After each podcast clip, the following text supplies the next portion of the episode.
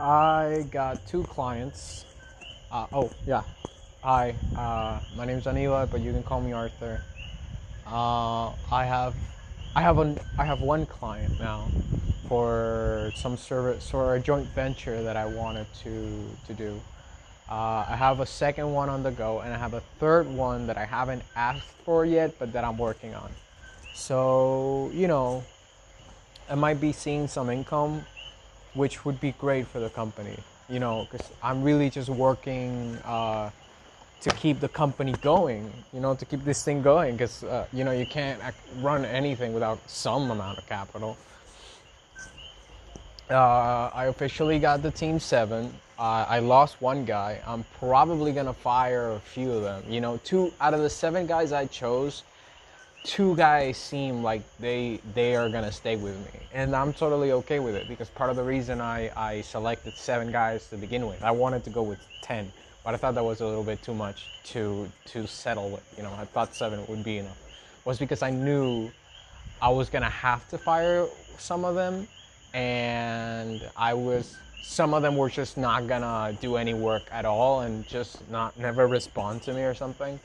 And I see that already happening, but there's two guys that two solid guys that might just make it, and you know that was exactly what I was looking for. I, you know, uh, it's just life teaches you that it, you're never gonna get, you know, you just if you pick 100 people, only 10 of them are really going to be useful for what you have to do. You know, even if those 100 all people all told you that they were going to do the thing that you, they said they were going to do, probably only 10 of those people are going to do the thing that I told you to do. And out of those 10 people, one guy is going to do it way better than the rest of them. And, you know, that's just how that's just how life works. But I, am okay with that. I'm satisfied with, um, uh, you know, if you're gonna be in the group, you better be the best. If you're not gonna be in the group, don't be in the group at all.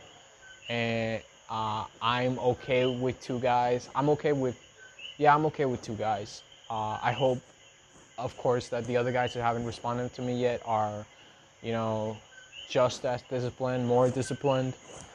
Uh, but I got what I wanted. Uh, I've made a few more contacts, which is really nice. Uh, I want to keep expanding my network. I want to move uh, to the U.S. I want to move um, to somewhere where I, I can feel like I can do more. And, you know, I'll, maybe Pennsylvania might be the place to go. Maybe not.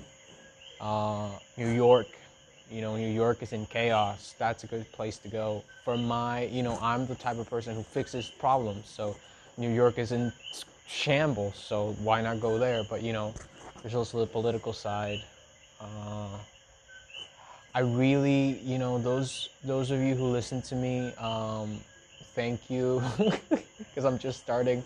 But I think what I'm doing is really big. What I'm doing is really big. Uh, I'm basically trying to solve the N95 mask problem because I think that the vaccine is bullshit uh, and this is gonna go on for years, and we need more masks. Like we need more N95 masks because those are the ones that work, and people are just using like the masks that people use around those foam masks. Oh, those are a joke to me. To me, those are a joke. Uh, we need actual. We need two masks at once. That's the way, you know, science sees it. Not me. That's not an opinion. I hate it when people think their opinion is what matters. When when I say that you need two masks at once, uh, I mean it. I don't mean like it's my opinion. I mean that's that's literally what you're supposed to do. That's what the science says. That's how doctors use them. They use two masks at once. They use the white one and the blue one at the same time. Um,